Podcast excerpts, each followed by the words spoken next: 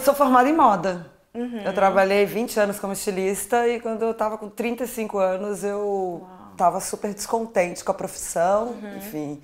Tava infeliz mesmo, aquela crise de identidade. Uhum. E eu sempre amei desenhar desde criança. E então eu falei, cara, eu vou largar tudo, eu vou começar a desenhar.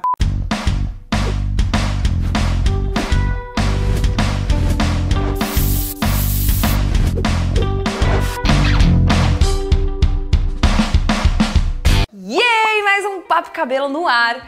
É, vocês já sabem esse quadro maravilhoso em que conversamos com pessoas maravilhosas, descobrimos, aprendemos, trocamos coisas maravilhosas. E hoje quem vai trocar comigo é a Rafa Mon.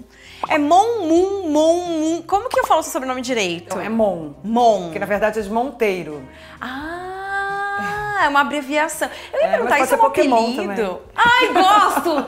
gosto mais, gosto. Ah. Rafa, você eu acho que eu nem vou te apresentar. Na verdade, eu quero conversar com você e deixar as pessoas que estão lá assistindo a gente irem descobrindo mais sobre você, porque eu acho que você dispensa apresentações. Você é um acontecimento, um acontecimento de cabelo rosa, de tatuagens, de uma unha de cada cor que eu quase morri aqui. Amei. Você é artista? Sim. Você é artista plástica? É, artista visual, né? Visual. É. Como é que o spray de tinta foi parar na tua mão? Então, foi, foi no susto. Conta mais. na verdade, eu sou formada em moda. Uhum. Eu trabalhei 20 anos como estilista e quando eu tava com 35 anos eu Uau. tava super descontente com a profissão, uhum. enfim. Tava infeliz mesmo, aquela crise de identidade. Uhum. E eu sempre amei desenhar desde criança. E então eu falei, cara, eu vou largar tudo e vou começar a desenhar. E eu entrei numa papelaria, comecei a comprar papel, ah, tinta, juro. Não. Você aí não é passou é pela papelaria e pensou, e pensou, vou entrar aqui, ah, vou eu comprar. uma coisa muito louca, assim. Eu, eu antes de ter esse surto, uhum. falar assim, eu quero parar, eu não aguento mais. Mas pera, você era estilista, você tinha uma loja. Não, eu trabalhava com algumas marcas. Ah, e eu já tava fazendo freela, Ah, entendi. Eu dei uma lida, assim, sobre a sua história, assisti alguns vídeos teus e tal, entrevistas, e eu vi que você teve um momento que foi glorioso como estilista, que você estava se dando bem e tal, não era Sim, isso? teve. Teve, teve um momento que eu trabalhei com a Daspu, né, que foi aquela grife que, que da ONG da vida, que Sim, trabalha com as prostitutas, enfim. que legal. E foi muito legal, porque foi uma coleção super falada, fizemos um desfile em São Paulo, um desfile enorme no Rio. Então foi o momento mais legal da minha profissão mesmo. Tá. Porque foi o momento que eu tive liberdade total para criar como artista. Hum. Mas tirando isso, tipo, tiveram raros momentos que eu pude criar realmente. E eu tava sentindo essa falta. Hum. E eu sempre entrava em papelaria, eu ficava angustiada, eu falava, preciso desenhar, preciso desenhar. Até o dia que eu falei, surtei, eu falei, cara, eu preciso fazer alguma coisa para ficar feliz. você comprou nessa papelaria? Cara, eu comprei papel daqueles canções, comprei tinta, lápis, pincel, enfim, e comecei a pintar. E comecei a postar no meu Instagram pessoal. Você lembra qual foi o primeiro, assim, que você fez? Lembro. Foi, foi uma mulher que tinha, tipo, uma raposa na cabeça. Ai, meu Deus, é. que lindo! e eu postei no meu Instagram pessoal. Daí uma amiga mandou um direct e falou assim, eu quero comprar, quanto é? Aí você falou... Eu não fazia ideia de quanto cobrar por isso. Quanto Daí eu cobrou? até liguei pro pai do meu filho, que é tatuador, eu falei, quanto é que eu cobro? Aí eu não lembro, eu acho que eu comprei muito barato na época. Putz. Acho que eu comprei 150 reais, que era um negócio, uma pintura mesmo e tal. E vendi e fui vendendo. Todos que eu postava, eu vendia. E não é que você anunciava que você estava vendendo, não, simplesmente você postava Eu postava e alguém mandava mensagem que queria comprar. Daí um dia eu fui na feira de São Cristóvão, eu vi aquelas bolsas que era Rio de Janeiro. É, aqui no Rio de Janeiro. Uhum. E aquelas bolsas de couro. E eu comprei uma bolsa e pintei. Daí eu quero comprar. E daí comecei Gente. a vender. Tá, vamos lá. É, é, o que eu vi da sua, dos seus desenhos e tal, dos seus grafites também, é engraçado porque você, para mim, reflete aquilo lá. Eu não sei se é porque eu já tô com aquelas imagens na cabeça e tal, mas tem muita cor. É. E é, é feminino, mas não sei, como é que você define é, e, é, e, é, e, é muito louco trabalho? porque eu falo que é, tipo, eu não sei explicar. Desde o começo, aquela identidade já estava presente nos meus que desenhos. Louco. Você olha assim, desde quando eu comecei esse processo de desenhar, uhum. ela já está presente. Então, e esse processo para ir para a rua foi muito, muito ligado um ao outro, porque eu fui querendo fazer cada vez maior, cada vez maior. Eu muito apaixonada por arte urbana. Falei, eu preciso colocar esses desenhos numa plataforma maior. E maior que você diz é de escala, né? é. né? Tipo, começou com papel, aí uma bolsa, é. blá, blá, eu preciso pintar um muro, sei sei lá. É, eu não sei se é porque eu fiquei, tipo, 35 anos com essa incubado e eu queria que todo mundo visse daí meu, meu trabalho. Eu acho que a rua era o lugar perfeito. Daí um dia eu cheguei para um amigo meu que é artista plástico, Antônio Breves, eu falei assim, Antônio, eu tô querendo muito pintar na rua, só que eu não tenho coragem, porque eu acho o ambiente super hostil para mulher, enfim, e eu acho a ferramenta muito difícil. O spray deve ser muito difícil. Tô pensando em fazer um workshop, um curso com alguém. Ele falou assim: você tá louca, né? Você acha que um desses moleques que pinta na rua fizeram um workshop, um curso? Por que você não compra tinta, vai pra rua e pinta? Maravilhoso. Eu falei assim: você tá certo, vou fazer isso. E eu comprei, fui no muro do lado da minha casa e pintei. Eu, tem um unicórnio que eu fiz. Ah. Eu falei assim: eu consigo. Daí eu sozinha, comecei, sozinha. Só que daí eu queria ir para outros lugares. Daí eu ligava mim, que falava assim: eu levo cerveja no cooler, você me acompanha. Por favor, vamos comigo, rapidão. Só é, quero pintar uma parede. Eu morria de medo. Enfim, até hoje, claro. né? Você vou... acha ainda que é um ambiente hostil para mulheres? Ah, com certeza. Por quê? Cara? Se você não tá trabalhando, você já é sediado, imagina você tá trabalhando na rua. É muito pior. O que, que você já viveu, assim, Nossa, tudo que você possa imaginar. E até hoje, tipo assim, teve um trabalho recente que eu tava fazendo, eu tava lá em cima no, no, na máquina, o cara ficou buzinando, insistindo. Eu falei, cara, ele vai pegar meu telefone porque ele quer fazer algum trabalho. Pô, cara, você é muito gato, me dá seu telefone. tipo, eu desci suada. Ah, não. Daí você respondeu o quê? Censurado. Nossa, que, que sem noção. É. é. é. o tipo de coisa que se fosse um homem lá em cima pintando, ele não ia passar. É, e outras coisas também. Uma vez eu tava com meu irmão que tava me ajudando, eu tava lá em cima no andaime pintando uhum. e ele tava na parte de baixo. Daí passaram, passou um casal e falou assim: a gente pode tirar foto com você? Ele falou assim, não, mas a artista é ela. Daí, daí eles assim, nossa, jura, uma mulher, como assim? Gente, mas tudo bem, porque, é, entendeu? Enquanto a sua arte estiver lá dominando a rua, é. Né? Mas Foi é uma um ambiente mulher, difícil para as mulheres. Imagino, Eu acho que é importante a gente estar tá cada vez mais presente, assim. O que, que essa arte na rua já te trouxe de incrível? Nossa, tudo que eu tenho hoje. Eu sou completamente grata por essa descoberta e a, a, rua, né? O que a rua me trouxe. Eu acho que me trouxe voz, visibilidade. Eu acho que a, a arte de rua é uma ferramenta muito potente para eu lutar por aquilo que eu acredito. Então eu acho que isso é o mais incrível que ela me trouxe hoje, assim, essa voz, essa visibilidade. E hoje você luta pelo quê, Rafa? Então, eu sempre lutei pelos direitos das mulheres feministas. E aí, recentemente, meu filho se descobriu como agênero, né? Como, como o quê? Agênero. O que, que é agênero? Ai, então ele diz que ele não tem gênero. Ele tem muito mais propriedade para falar do que eu, ele já cansou de me explicar. E, então, no começo, ele falou para mim que primeiro tem a questão do gênero e tem a questão da orientação sexual, né? Tá. Que ele falou para mim que gostava só de meninos. Isso com 11 anos de idade. Tá. E ele é um menino? Ele é um menino. Uhum. Que ele gostava só de meninos. Daí eu falei assim: ah, você é gay? Então você é gay. Ele falou assim: não, não sou gay. Eu falei assim: uai, mas você é menino, você gosta de meninos, você é gay. Ele falou: não, eu não sou gay porque eu, sou, eu não tenho gênero.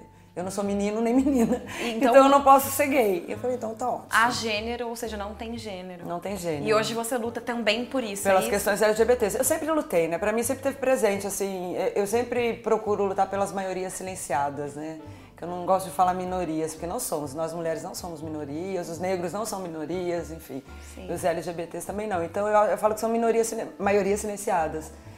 Então eu sempre, na minha arte, sempre teve presente nessas questões, mesmo antes do Davi vir com essa questão é, de gênero uhum, e sexualidade. Uhum, uhum. Eu sempre tive fazendo é, trabalhos relacionados a isso, né? É, teve um, um evento no na Feira de São Cristóvão, novamente, que duas lésbicas foram agredidas é, na feira por um segurança. Daí eu fiz uma pintura bem na, na frente da feira, que são duas Maria Bonitas se, se abraçando, assim, Ai, e a respeito das Marias Bonitas. E era um lugar que já tinha um painel meu, eu fui lá, apaguei e fiz esse protesto. Teve em São Salvador, na Praça São Salvador, aqui no Rio também, que foi um protesto porque uma loja amanheceu cheia de pichações homofóbicas, fascistas. Eu fui lá e fiz também uma outra pintura. Enfim, eu sempre procuro dar visibilidade e voz para essas questões que eu acredito. E o legal é que você invade o lugar que, é. que, tá, que recebeu um momento horroroso, triste, é. lamentável, com cor e com arte, né? Sim. Que massa. Você acha que, que esse que essa sua história, que essa sua ligação com a arte te ajuda também nessa questão de saber como lidar com um filho a gênero? Eu, eu, eu, já saberia como lidar, porque assim, é uma questão que sempre teve presente na minha vida e eu sempre achei importante. Tá. Eu acho que ajuda a dar visibilidade, a mostrar, a normalizar é, a relação amorosa e familiar que nós temos dentro de casa, apesar dele ter, tipo assim, é, dele nascer já sabendo que ele gosta de menino e que ele uhum. não tem gênero, enfim. Uhum. E não é uma fase. Claro. Sabe? É ele. Então por que eu vou deixar de amar e não vou apoiar? Ah, que lindo. É? Você é mãe, né? Tipo. Sim. Eu acho importante essa exposição, sabe? Para normalizar. Eu recebo muitos relatos, muitos relatos de, de, de, de seguidores, principalmente adolescentes, que o Davi tem sorte, eu queria que meus pais tivessem essa mesma capacidade de entender, que eu morro de vontade de me vestir como menina e eu não posso. Nossa, deu conversa, aquilo corta meu coração. E que conselho você daria para pais que vivem isso? amem, tenha paciência, não é uma fase, entendam seus filhos. Uhum. A sociedade ela já é tão cruel, ela já é tão difícil de lidar e se eles não tiverem um apoio dentro de casa, uhum. vai ser muito mais difícil eles enfrentarem a rua. Então eu acho que você ter essa base, esse carinho e esse apoio é muito importante e fundamental para a vida adulta e crescimento deles. E, e, é muito louco porque ouvindo você falar é o que a gente espera que qualquer pai diga sobre a educação dos seus filhos, independente de qualquer escolha que ele faça, Sim. né? De trabalho, de sei lá, de orientação sexual, sei lá, de qualquer coisa. É isso que a gente espera ouvir é. um pai e uma mãe falando. É, só que tá enraizado na nossa sociedade, né? uhum. né? Nós somos ainda muito patriarcais. A gente cresceu falando que homem era melhor que mulher, enfim. Uhum. A gente luta por várias questões. Então eu acho que quando você eu procuro enxergar por essa outra ótica também, né?